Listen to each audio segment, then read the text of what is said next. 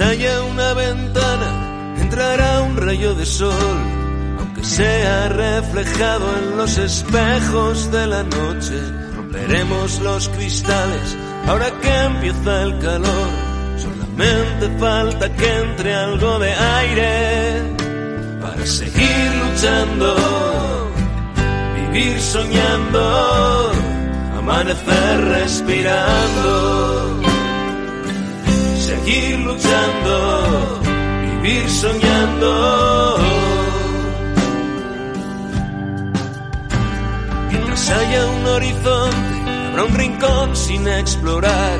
Mientras sigan las mañanas a las noches, viajará nuestra esperanza como un barco sobre el mar que le roba con sus velas fuerza al aire para seguir luchando vivir soñando, amanecer respirando, seguir luchando, vivir soñando.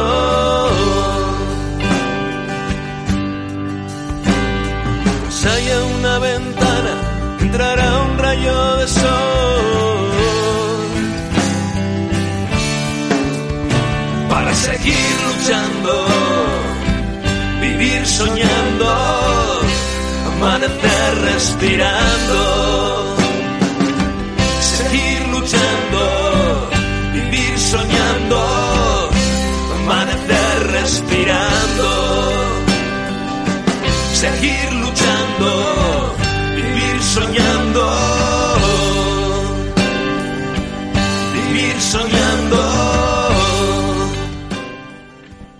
Bueno, buenos días a todos los oyentes. Eh, hoy jueves 2 de junio, un nuevo programa de la Asociación Navarra de Amianto Ananar.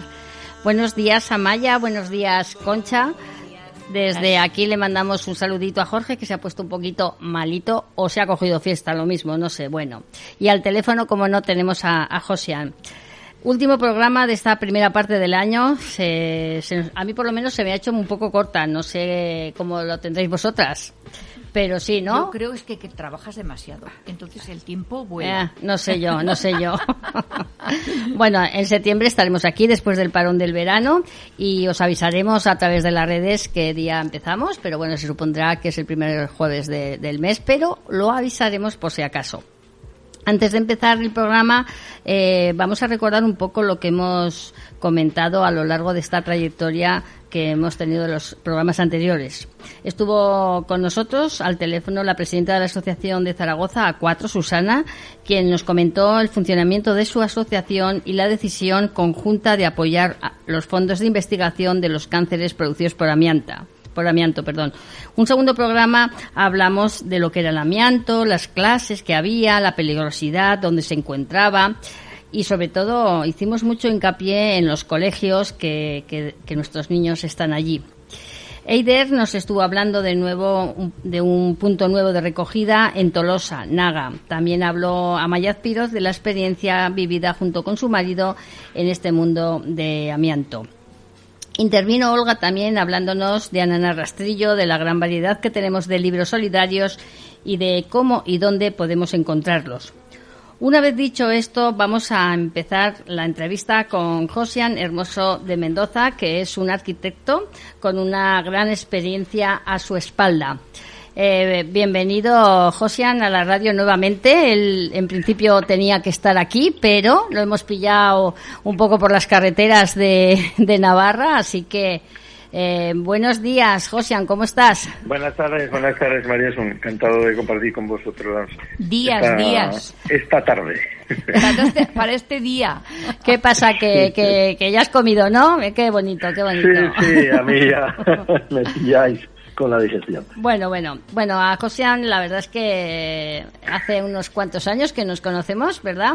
En aquel bar que era de su propiedad, el, el bar Bosquecillo y Chema y yo aparecimos un día por allí y no sé qué pasó, no sé qué feeling hubo y al final, pues mira, aquí está entre las filas de, de los miembros de Ananar.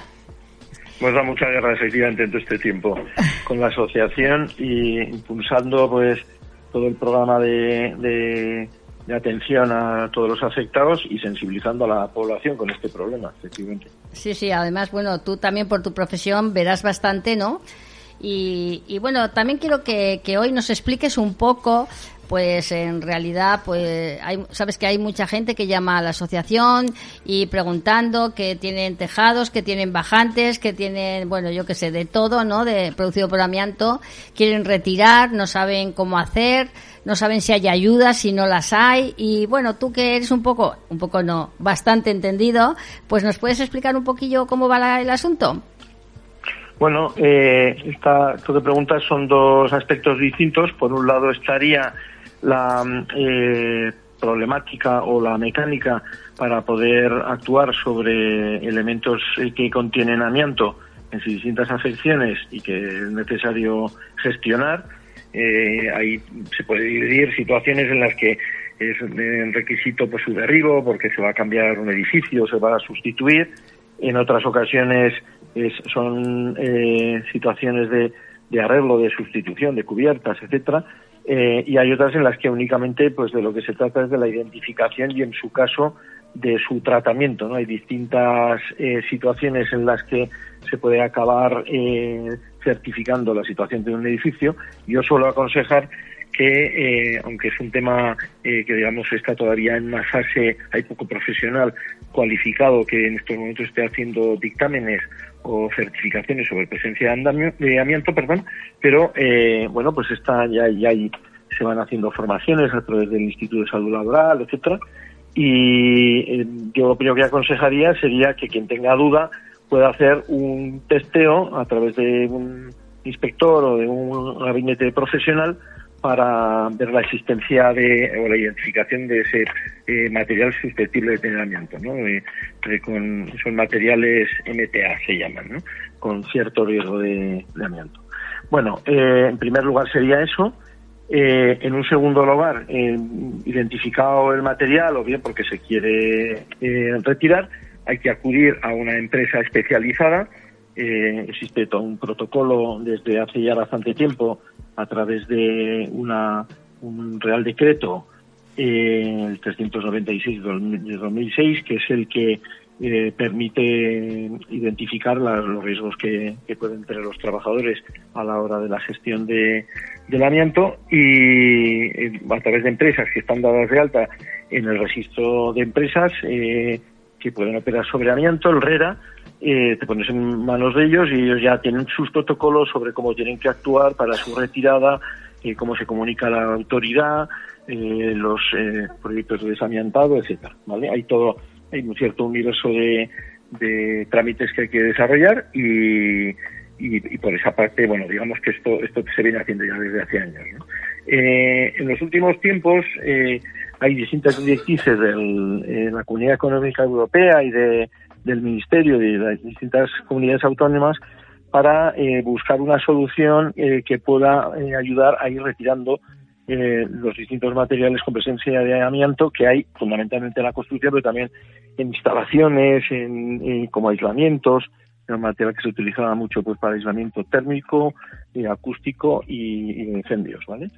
¿Qué ocurre? Que todavía el programa de ayudas que debería ir asociado a la estrategia política que se diseñó para que en el año 2032 pues el amianto fuese un, problema eh, residual a nivel de Comunidad Europea todavía no se está dando, ¿vale? Entonces eh, hay, se están haciendo cosas, han salido una serie de ayudas. Nosotros, como bien sabes tú, María, desde la plataforma que nos da la asociación Aranar, pues hemos estado pues muy militantes a la hora de, de sensibilizar a la a la comunidad primero médica, luego a la propia población, a las administraciones, etcétera. Bueno, entonces hay una serie de, de, ayudas. Si quieres entramos un poco en ese tema y te puedo contar mm, resumidamente en qué consisten.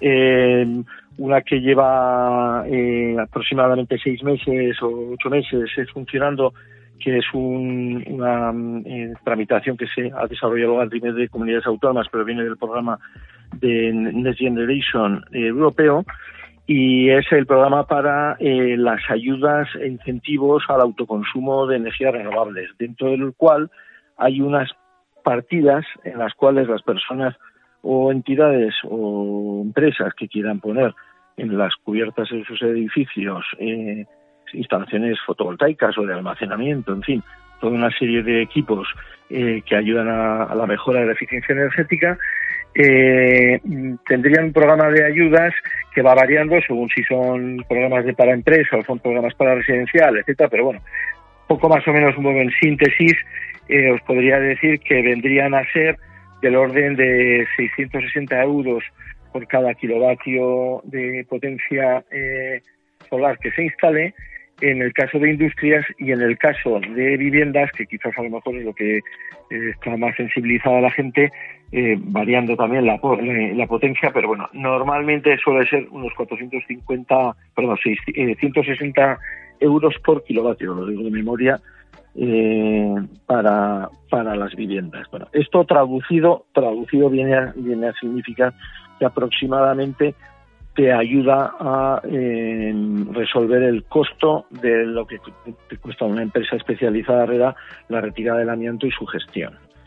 ¿De acuerdo? Lógicamente después tú tienes que sustituir la cubierta y eso pues tiene un volumen de, de costo añadido que la subvención no lo cubre, ¿vale? Esa sería, eh, en síntesis, la, la que correspondería a energías renovables, ¿no? Porque claro, la gente preguntará, bueno, ¿y qué ocurre si yo no quiero poner una energía renovable, puedo puedo actuar sobre el, amianto que tengo pues en la cubierta de mi casa o etcétera, ¿vale? Bueno, para esto se ha empezado a dotar desde el gobierno de Navarra eh, de un programa de ayudas que ha entrado en vigor hace muy poquito, eh, que te faculta para mm, poder llegar hasta un máximo de 10.000, de 12.000 euros por edificio de viviendas colectivas o de mil euros en el caso de que se traten de viviendas unifamiliares, eh, que, te, va a permitir subvencionar los costes de la retirada de transporte y la gestión del residuo del amianto. Eh, ¿Qué ocurre con esto? Que estrictamente no todas las eh, viviendas ni los edificios que como tal quieran gestionar el amianto pueden acceder a esta ayuda porque esta ayuda se gestiona a través de unos fondos también europeos que vienen eh, para mejorar eficiencia energética de los edificios. Entonces, solo está habilitado para los edificios que van a hacer cambio de envolventes térmicas, lo cual limita en la práctica, a mi juicio, muchísimo el alcance real de esta ayuda y lo deja pues en, un perfil muy bajo a ver, para la, demanda que hay. Dos dudas que me han surgido, José. ¿Quieres decir con las placas, estas primeras del consumo renovable este, que sí me van a dar una ayuda a la hora de poner estas placas, pero no me van a dar ninguna ayuda por quitar mi tejado de amianto? Eh, o sea, en la medida en la que tú vayas a poner o quieras poner placa, módulos fotovoltaicos eh, sobre una cubierta que en estos momentos tiene amianto, entonces sí te subvencionan en una cantidad, que son estas dos que os he dicho, hmm. eh, la retirada del amianto, pero solo eh, si pones placas. De hecho, eh, en una situación, por ejemplo, que tengas una cubierta o dos aguas en un edificio y tú vayas a poner solo las placas fotovoltaicas en una de las cubiertas, que es la que está con buena orientación, eh, te subvencionan esa parte de la cubierta de fibrocemento, pero no el faldón contrario. Lógicamente, cuando uno rehabilita una, una cubierta, la rehabilita entera.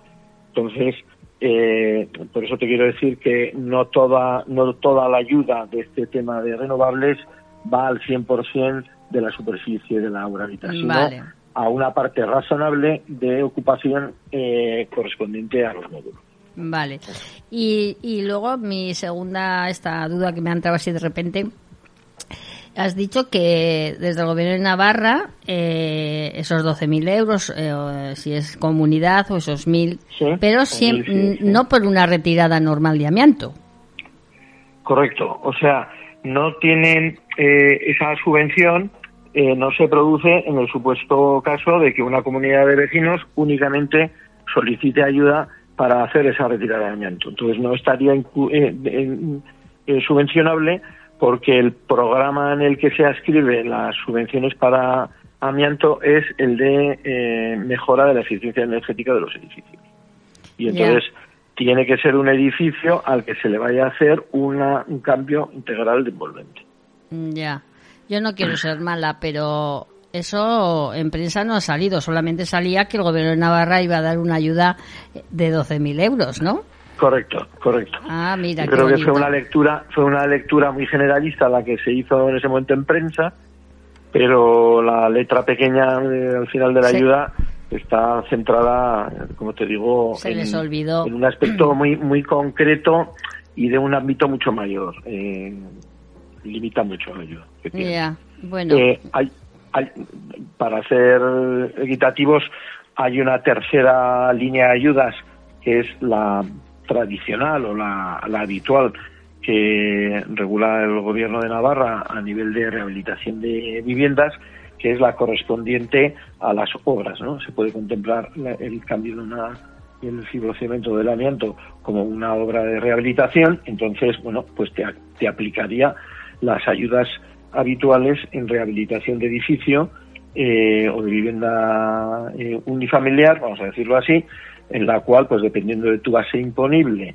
del, del alcance de la obra, ¿no? Tienes que superar una obra que pase de, de, de 2.000 euros, etcétera, y otra serie de cosas, eh, se te aplica una subvención general sobre todos los materiales y costos de la obra, dentro de los cuales estaría la oralita. Pero bueno, eh, la horquilla es entre un 5 y un 20%. O sea, en el caso de la situación pues más desfavorable de la persona solicitante, podría llegar esa subvención a un 20%.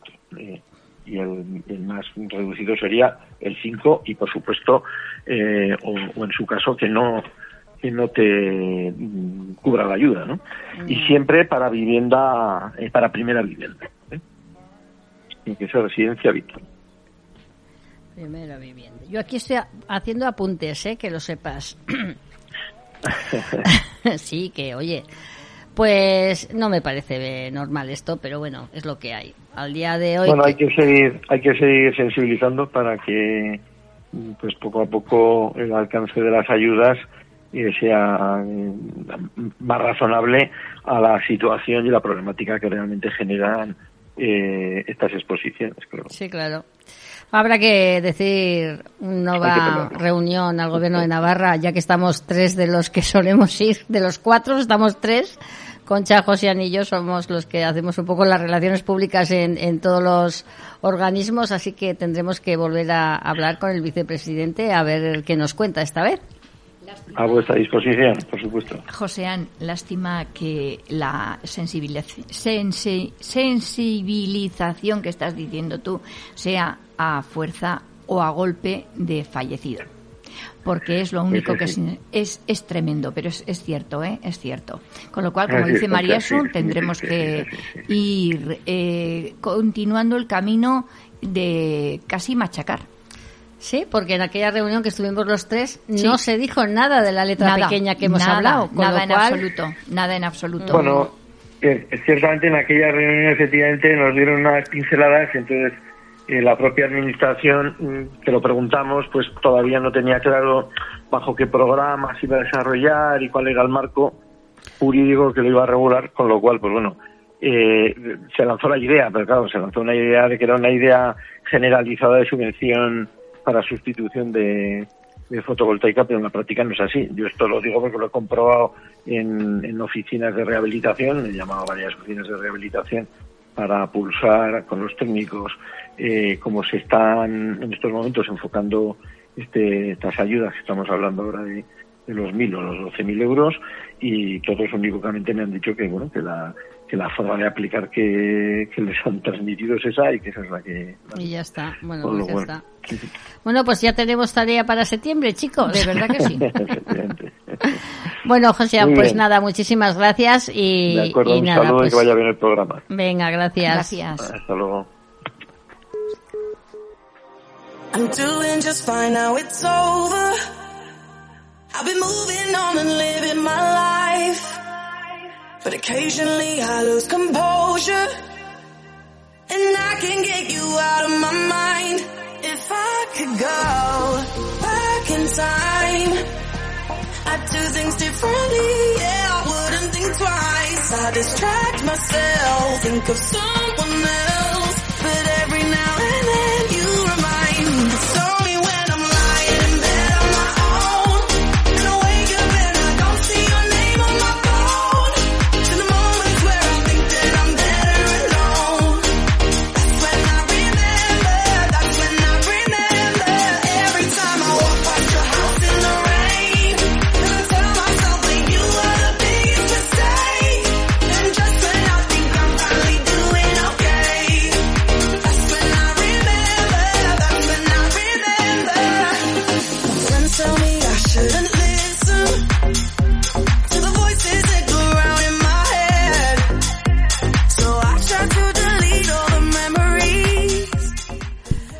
Bueno, bueno, la verdad que ha sido muy interesante todo lo que nos ha contado Josean, así que espero que cualquier duda que tengáis los oyentes, pues ya sabéis, dirigiros a la Asociación Navarra de Amianto, NANAR, al teléfono 692 91 39 21, que intentaremos solucionar las, las dudas, las muchísimas dudas que hay. Bueno, ahora le voy a ceder la palabra a Maya, que nos tiene muchas cosas que contar. Bienvenida, Maya. Hola, María Sun. Buenos días a todos. Pues mira, después de la entrevista de José, que como tú has dicho ha comentado muchas cosas que y ya tenéis trabajo para septiembre, ¿eh? bueno, pues a mí me gustaría entrevistar aquí a nuestra compañera Concha, ¿eh? que hace poquito que la conozco así personalmente, de oída sí, pero bueno, personalmente eh, hace poquito que la conozco. Entonces, Concha, Concha Vidaurre, ¿verdad? Sí, así Bueno, es, así es. eh, ¿Quién es Concha Vidaurre? Bueno. ¿Qué nos podrías contar? Bueno, te cuento. Vamos a ver, ¿por dónde empezamos? Por la andadura profesional. Eh, inicié la andadura profesional, querida Maya, hace ya muchos años, no voy a decir cuántos, pero más de 30, porque eso sería ya como eh, descubrir la edad y no me parece correcto en una dama. Sigamos. Eh, inicié la andadura profesional en el sindicato UGT porque fui contratada ahí, porque coincidió eso. Pero en- entonces, cuando se estudiaba en la facultad, yo estudié en la Facultad de Derecho de San Sebastián, no teníamos ningún ti- tipo de práctica. Ahora sí, ahora salimos de las facultades o salen de las facultades con práctica y teoría. Entonces solo era teoría. Con lo cual puedo decir que el inicio mío en el sindicato fue un poco podamos decir traumático, pero no por nada, sino porque yo no sabía una sola palabra de derecho. Claro. Más claro agua.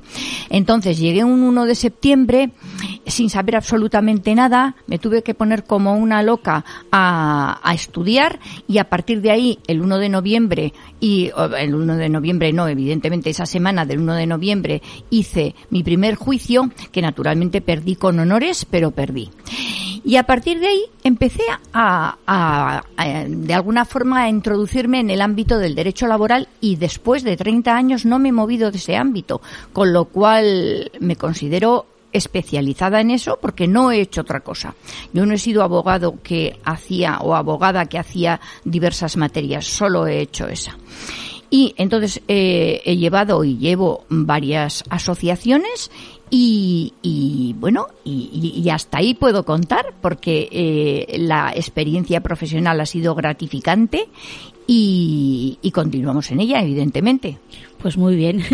bueno, por lo menos los estudios de derecho han evolucionado algo, ¿no? ¿Verdad? Desde que tú Sí, estudiaste pa- para bien, Amaya, para bien, Sí. porque ahora cuando vamos a los juicios, eh, eh, determinados juzgados, pero además en todos los ámbitos, yo Sí, el ¿eh? que conozco el mío, pero eh, hay eh, estudiantes o de graduados sociales o de abogados que están en la facultad y están haciendo prácticas, con lo cual sales, por lo menos que es entendible, de una facultad sabiendo eh, de teoría y también por otra parte habiendo visto la práctica de esa teoría, con lo cual es muy importante, porque ya digo que en, en mi época y en la época de muchísimos que estamos ahora en activo, no había ni una sola práctica. Lo que ahora se llama formación dual en otros campos de, Sí, de la, de la de la formación efectivamente, y, no- y, eh, pues es que ahora se está haciendo en las facultades, en las distintas facultades, con lo cual me parece un proyecto interesantísimo. Sí. Eso por una parte. Sí, porque de la teoría a la práctica, ¿verdad? Cambia mucho. Claro que Sí, uy que sí, sí, cambia. sí, sí. Me lo van a decir a mí. Ya lo creo. ya digo que el primer juicio lo hice aquel noviembre y perdí, pero con honores. Bueno, pero te preparaste y mira, pues mira. Sí, sí. Muy bien, gracias, Concha. Has comentado que colaboras con varias asociaciones, Sí, ¿verdad? sí. Bueno, eh, ¿nos podrías contar cómo empezaste a colaborar con Ananar? Por supuesto. Pues yo, a mi querida María Sun, a la cual me unía una buenísima amistad desde la juventud, después nos perdimos de vista. Pero de repente un día nos encontramos y no fue por casualidad, porque en esta vida nada sucede por casualidad. Y ella eh, me explicó su proyecto, a mí su proyecto me pareció fascinante, ya era presidenta de, de la asociación y ella buscaba un, una- un letrado, una letrada que colaborase con la asociación y además, y lo digo porque no descubro ningún secreto profesional, eh, tenía su propio asunto profesional para llevar adelante. Con lo cual yo que solo sabía de amianto lo que genéricamente un poco sabes en derecho de lo que es una enfermedad profesional, porque no sabía más.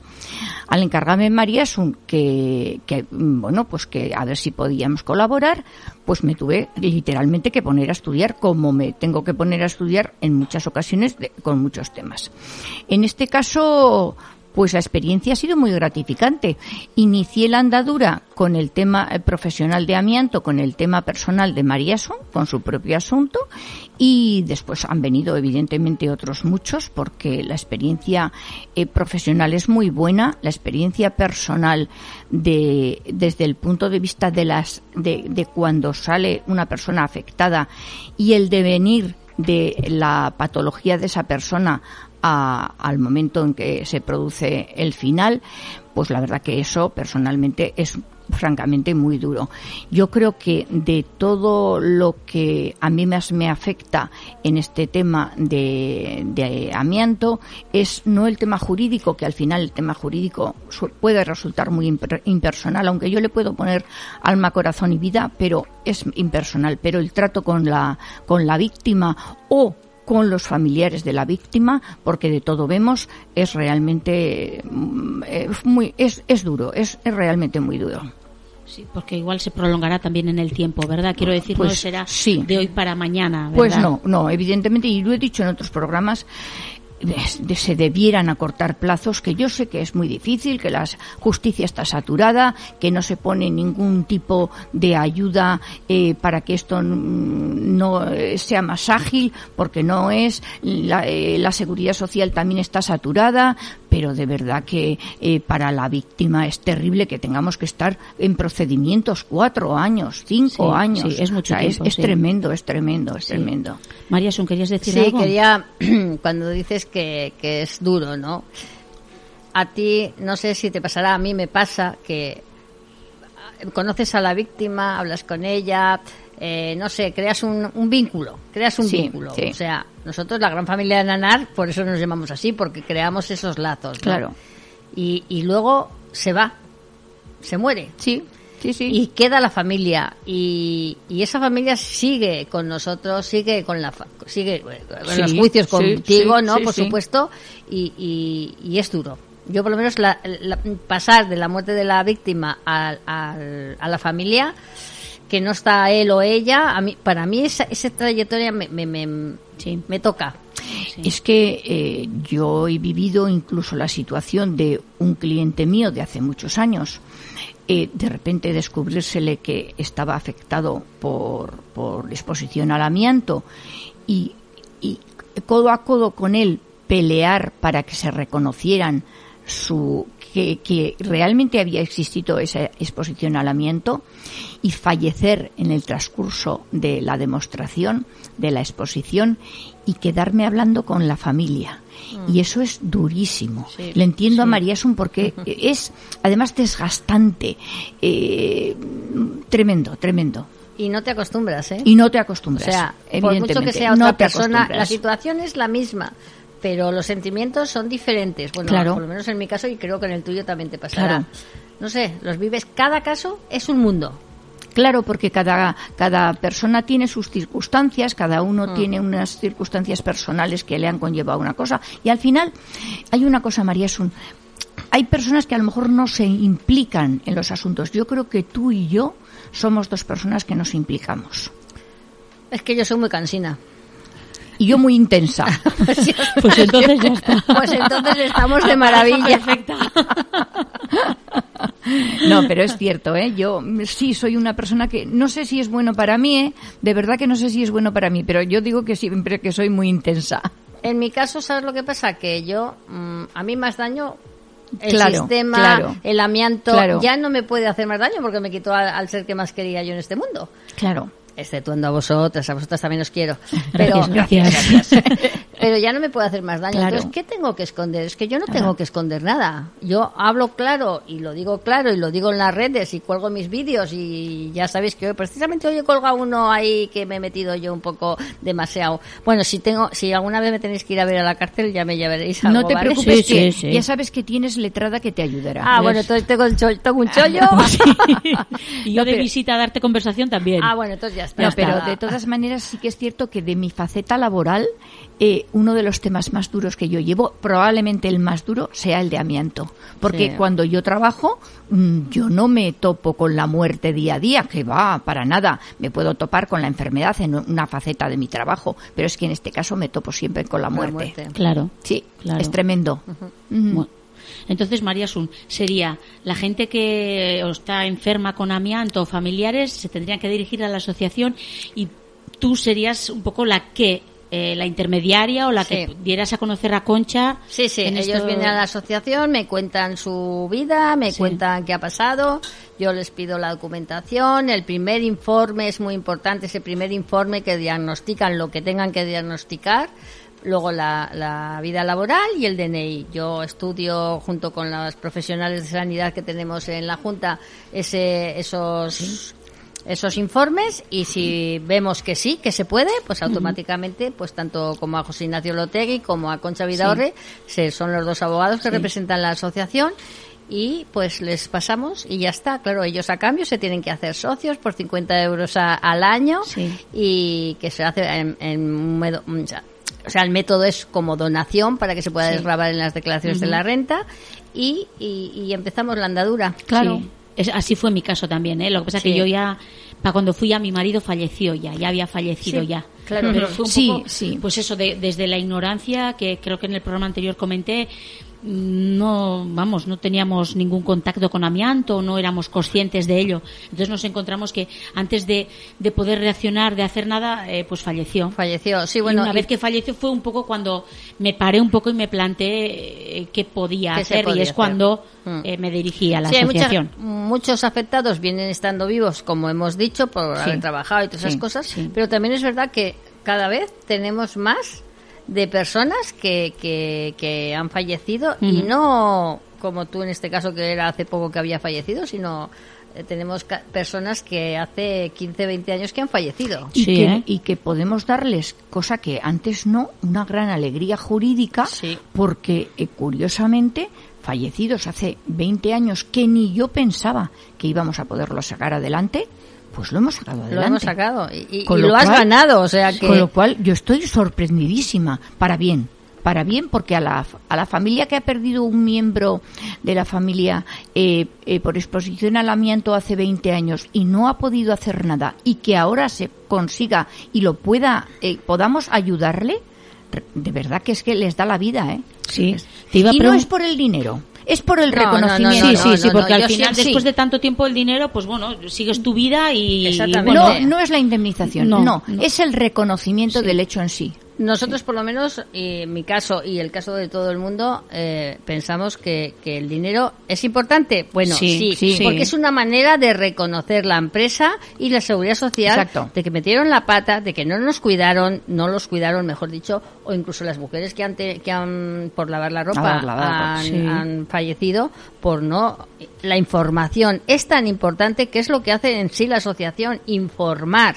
¿No os podéis imaginar, los que me estáis oyendo, la cantidad de llamadas que puedo recibir, porque soy la, la parte visible ¿no? de, la, de la asociación, y, y, bueno, pues es que es, vamos, pero de alucinar, ¿eh? O sea, yo tengo en mi teléfono, muchas veces os lo enseño para que veáis, y, estamos igual en la asociación media hora así, hablando y lo tal, y cojo el teléfono y tengo seis o siete llamadas, no sé cuántos WhatsApp, o sea, y toda la gente es o para retirar amianto o porque hay víctimas y, quieren información. Sí, sí, así es. Pues te iba a preguntar, Concha, por los precedentes que hayas podido crear aquí. Y mira, ahora has comentado. Entonces, bueno, pues sería Por ejemplo, ese es muy interesante.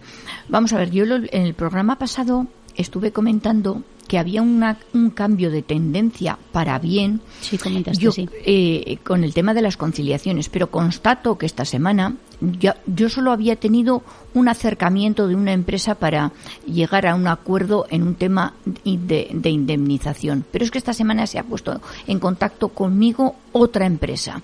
Con lo cual algo se está abriendo eh, de que a lo mejor no es tan bueno pleitear, sino que es mejor acercar posturas. Pero claro, hay que tener en cuenta que todo eso se ha conseguido a fuerza de ganar otros otro tipo, o sea, otro, otros Sí. juicios y entonces al ganar otros juicios cuando ya no hay no queda más remedio llegamos a las conciliaciones. Pero sí quería hacer otro matiz que esto es importante. Vamos a ver. Eh, hemos podido tramitar a la vez de un señor que había fallecido lo que eh, era la incapacidad por enfermedad profesional, pero, repito, ya fallecido y, y, evidentemente la viudedad por enfermedad profesional. Pues se celebraron ambos juicios y, y el juzgado nos concedió la incapacidad del fallecido, con lo cual eso es novedosísimo. Y curiosamente y anecdóticamente también tengo que decir que mientras la empresa no recurrió y aceptó la sentencia del juzgado de lo social, la Seguridad Social recurrió y tuvimos que ir al Tribunal Superior de Justicia de Navarra, Sala de lo Social, que afortunadamente volvió a perder la Seguridad Social. Pero es llamativo, Ya porque quien realmente pagaba era o, o quien realmente era la condenada era la empresa. Y sin embargo ella la- es la que no recurrió. Y quería hacerlo constar porque es muy importante. Sí. Pues, este detalle sí. es importantísimo. Ya Sí. lo creo, ya lo creo. O sea que conseguimos reconocer eh, desde hace 20 años una Sí. enfermedad profesional, con lo cual De, una, de una persona fallecida. de una persona Sí. fallecida. Hemos hecho el 50% de- del recargo, en- o sea, el 50% en el recargo de prestaciones también se ha Sí, conseguido. por supuesto. Eh, también se ha conseguido diferenciar, que es muy importante, creo yo, entre un cáncer de pulmón producido por amianto o un cáncer de pulmón producido por tabaco. Y eso No tiene nada la que ver, Ananar, en este caso aquí la Mister, Sí, sí. eh, lo ha hecho. También- también ¿Qué es más? verdad. ¿Qué más precedentes hay? Eh, yo creo que hay alguno, alguna cosa más que quería yo comentar que era es un poco de vital importancia. Sí, es de vital importancia para las personas que, de hecho, yo el camino que, que he seguido, mm, en este caso digo que por pura intuición, ¿eh? Cuando una persona ha fallecido hace 20 años y, y- no tenemos mm, pruebas, no tenemos nada, eh, solamente sabíamos que trabajaba en determinada empresa y esa empresa estaba, eh, vamos, eh, utilizaba amianto. Yo suelo utilizar el camino de ir al Instituto de Salud Pública y Laboral de Navarra para que ellos eh, de alguna forma se pronuncien. Yo ha habido personas a las cuales les he dicho, en función, nosotros hacemos eh, el escrito, yo me entrevisto con el Instituto de Salud Pública y Laboral de Navarra y a partir de ahí, según lo, el pronunciamiento de ellos, yo continúo adelante. Y al amparo de su resolución, así lo he hecho. Y ha sido fructífero, con lo cual me parece impresionantemente bueno. Pues sí. Y advierto a todo el mundo que el primer paso si no está clara la situación, es que acudan a- al instituto. Mm, puedo decir que el instituto es acogedor. O sea, en el sentido de que si nos pueden ayudar, nos están ayudando.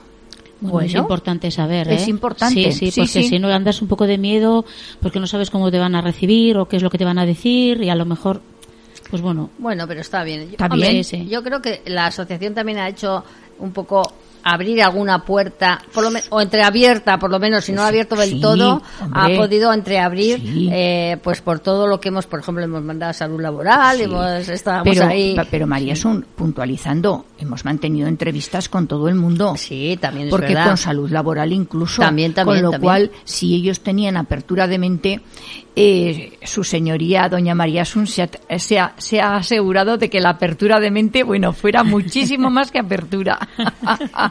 Pero sí, con lo sí. tímida que soy yo, por Dios. Sí, por Dios, por Dios. Sí, sí. Pero cuando Pues hay que hacer, ¿verdad? Para determinadas cosas es posible, porque yo te conozco hace muchos años, pero para defender este tema de timidez nada. Pues es verdad. ¿Para qué nos vamos a engañar si nos conocemos hace mucho? Que sí, que sí, que sí, que sí, que sí. Es un tema que me afecta muchísimo. Claro. Eh, bueno, que me ha afectado muchísimo pero que me ha enseñado muchísimo también, ¿eh? O sea, yo en cinco años he aprendido lo que nunca jamás pensé que podía llegar a, y aprender. Yo, y yo, y yo, he aprendido muchísimo. Pues oye, ya te digo. La vida, la experiencia y lo que te toca es lo que te enseña, por, ¿verdad? Por saberse hasta un poquito de leyes, pero eso me lo ha enseñado ella, ¿eh? Ah, pues, mira, pues mira qué suerte. Pero que es buena aprendiza, que digo yo, ¿eh? buena aprendiza y avispada. Bueno, bueno. Será eso. ¿Algo más, eh, Amaya? Pues no. ¿Ya lo has preguntado todo? ¿Te has quedado tranquila? Sí, muchas cosas. Me, ha, aclarado muchas cosas. Gracias, Concha. Quedo a tu disposición. Vale, gracias. Gracias. bueno, Concha, pues ahora te toca a ti. Queremos oírte. Bueno, ¿Qué nos vas a contar? Bueno, bueno, os voy a contar una cosa muy interesante porque hay una colaboración estrechísima con determinadas personas y con puntos de recogida que al final es una forma de financiación de la asociación porque nosotros no como asociación no vivimos de nada en particular de las cuotas de los socios y nada más. Y, y de lo que se trabaja. Entonces es muy importante y muy interesante la colaboración de determinadas personas. En este caso vamos a presentar a una eh, que es un nuevo punto de recogida en la Rochabea. Mm, se llama Ilea Peluquería.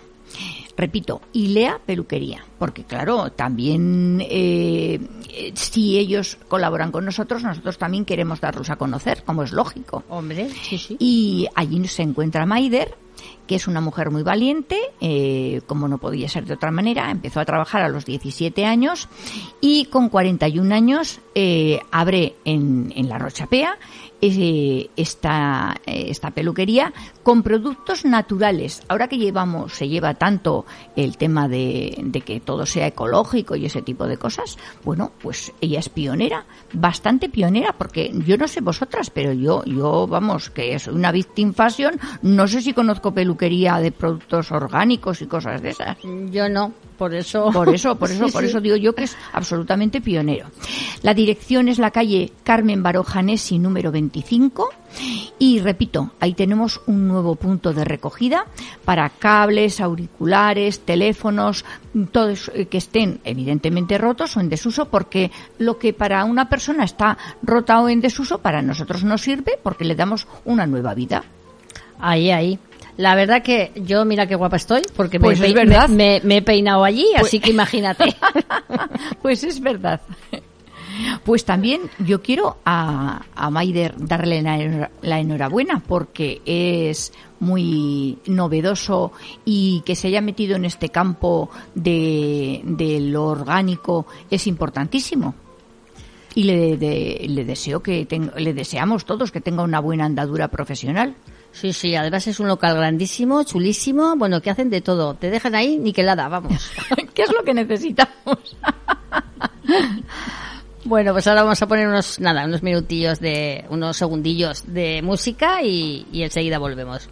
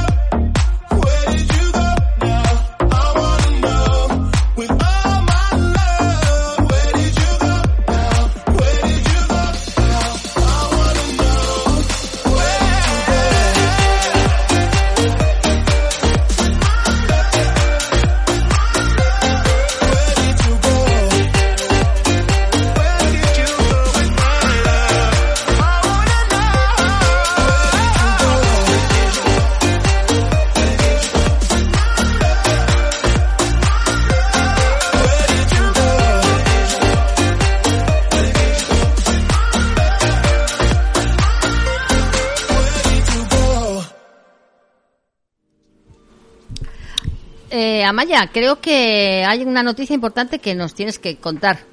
Pues sí. Es una noticia que, bueno, eh, es importante, todavía son los inicios, pero bueno, es una noticia importante que consideramos que era conveniente comentarlo aquí en la radio, ¿vale? Eh, hace unas semanas eh, tuvimos conocimiento de un estudio que se ha hecho en el Reino Unido. Lo publicó un diario que se llama El Español News el pasado 8 de mayo. Y fue eso, como he dicho antes, en relación a un estudio que se ha hecho eh, en el Reino Unido eh, con las víctimas del cáncer eh, por amianto. Bueno, todos sabemos que las víctimas de amianto o asbestos, bueno, pues es una enfermedad muy, muy dolorosa, que se sufre mucho, pero con este estudio, o como conclusión a este estudio, dicen que podrían vivir más tiempo y con menos dolor gracias a una terapia innovadora que ralentiza el crecimiento de los tumores. ¿eh? Eh, en el caso del mesotelioma pleural, solo el 7% de los casos responderían a este tratamiento. Perdón, que también es importante señalar que, bueno, eh, no es mucho, pero bueno, por algo se empieza siempre. Pero es algo. Eso es, es algo. Un poco de luz o un poco de esperanza para la gente que está afectada por el mesotelioma pleural. ¿eh? Eh, los resultados de este ensayo muestran que hay un fármaco que se llama abemaciclib que puede prolongar la vida a las personas con la forma más agresiva de la enfermedad durante meses o años. ¿eh? Es un ensayo que todavía es muy reciente, pero bueno, como podéis ver, pues bueno, son noticias esperanzadoras, ¿vale? Pues es una puerta a la esperanza. Sí, eh, la persona que está llevando este estudio, el que ha empezado, es el profesor Dean Finnell, ¿eh? que dirigió el ensayo en la Universidad de Leicester. Y este profesor dijo que el mesotelioma es una forma desagradable de cáncer y no ha habido un tratamiento efectivo.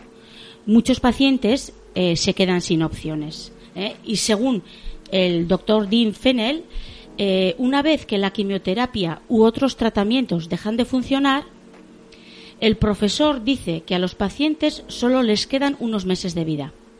Pero creen que el, fármaco que comentaba antes, el abemaciclib, podría ofrecerles nuevas esperanzas. Funciona al permitir que el cuerpo produzca una proteína que combate el cáncer y aunque no puede proporcionar una cura, puede detener la propagación del cáncer, lo que le otorga a los pacientes más tiempo de vida. Los pacientes del ensayo recibieron dos comprimidos al día durante 24 semanas. Después de seis meses de tratamiento, el 23% de los que recibieron no había experimentado un crecimiento canceroso adicional, a pesar de que se esperaba que muchos murieran antes de esa de ese tiempo. Por tanto, yo creo que mm, bueno, pues es una noticia muy esperanzadora, ¿eh? que como todos los ensayos eh, que son así novedosos, pues hay que esperar un tiempo, hay que ver cómo evolucionan. Pero bueno, eh, lo que ha comentado Concha y tú, María, son pues bueno, es un poco pues no sé, ¿no? Que te, te, da un poco de ilusión, por lo menos, de que, de que ya a lo mejor la persona que está enferma con mesotelioma pleural igual Mm, no se muere tan pronto, ¿no? Quiero decir, puede prolongar, puede vivir más años. Por eso, por eso es tan importante la investigación. Por, eso, Sí.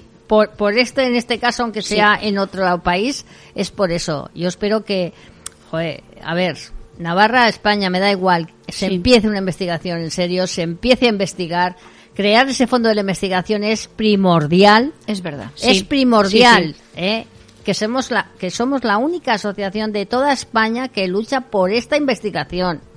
Así que María es que casi es de sentido común, porque yo termino con esto. Es de sentido común que si hay unas víctimas de lo que sea y no se investiga, eso atenta al sentido común. Al sentido común. pues no sé por qué no quieren, chicos. Pues, no sé por qué. Sí. Y además, aunque sea en el Reino Unido, si ha habido algo de investigación, algún ensayo, pues yo creo que eh, al resto de países, pues abre una puertica para que, bueno, pues sigan por ese camino, ¿verdad? Exactamente, exactamente. Bueno, pues Amaya, Concha, oyentes, hemos llegado al final. Eh, pues nada, deciros que cualquier pregunta dirigiros a la asociación. Eh, espero que todo lo que en cada programa nos esforzamos por traer las noticias, por traer todo lo que podamos aclarecer, todas las dudas, pues espero que todos estos programas valgan a todas las personas que nos escuchan.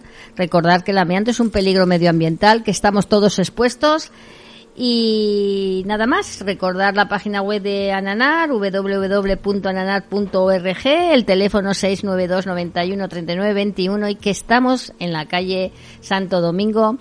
Ay, Santo Domingo, San Fermín, si estamos a la vuelta de la esquina. Hoy que subidor me ha dado de repente. Bueno, pues eso, Santo Domingo 2325, que, que bueno, que os esperamos para cualquier duda o simplemente para decir hola, ¿qué tal? Ahí estamos. Bueno, chicas, hasta después del verano, pasarlo muy bien. Buenas vacaciones. Adiós, gracias. Y que lo pases muy bien tú también. No nos vamos a ver casi. ya te digo.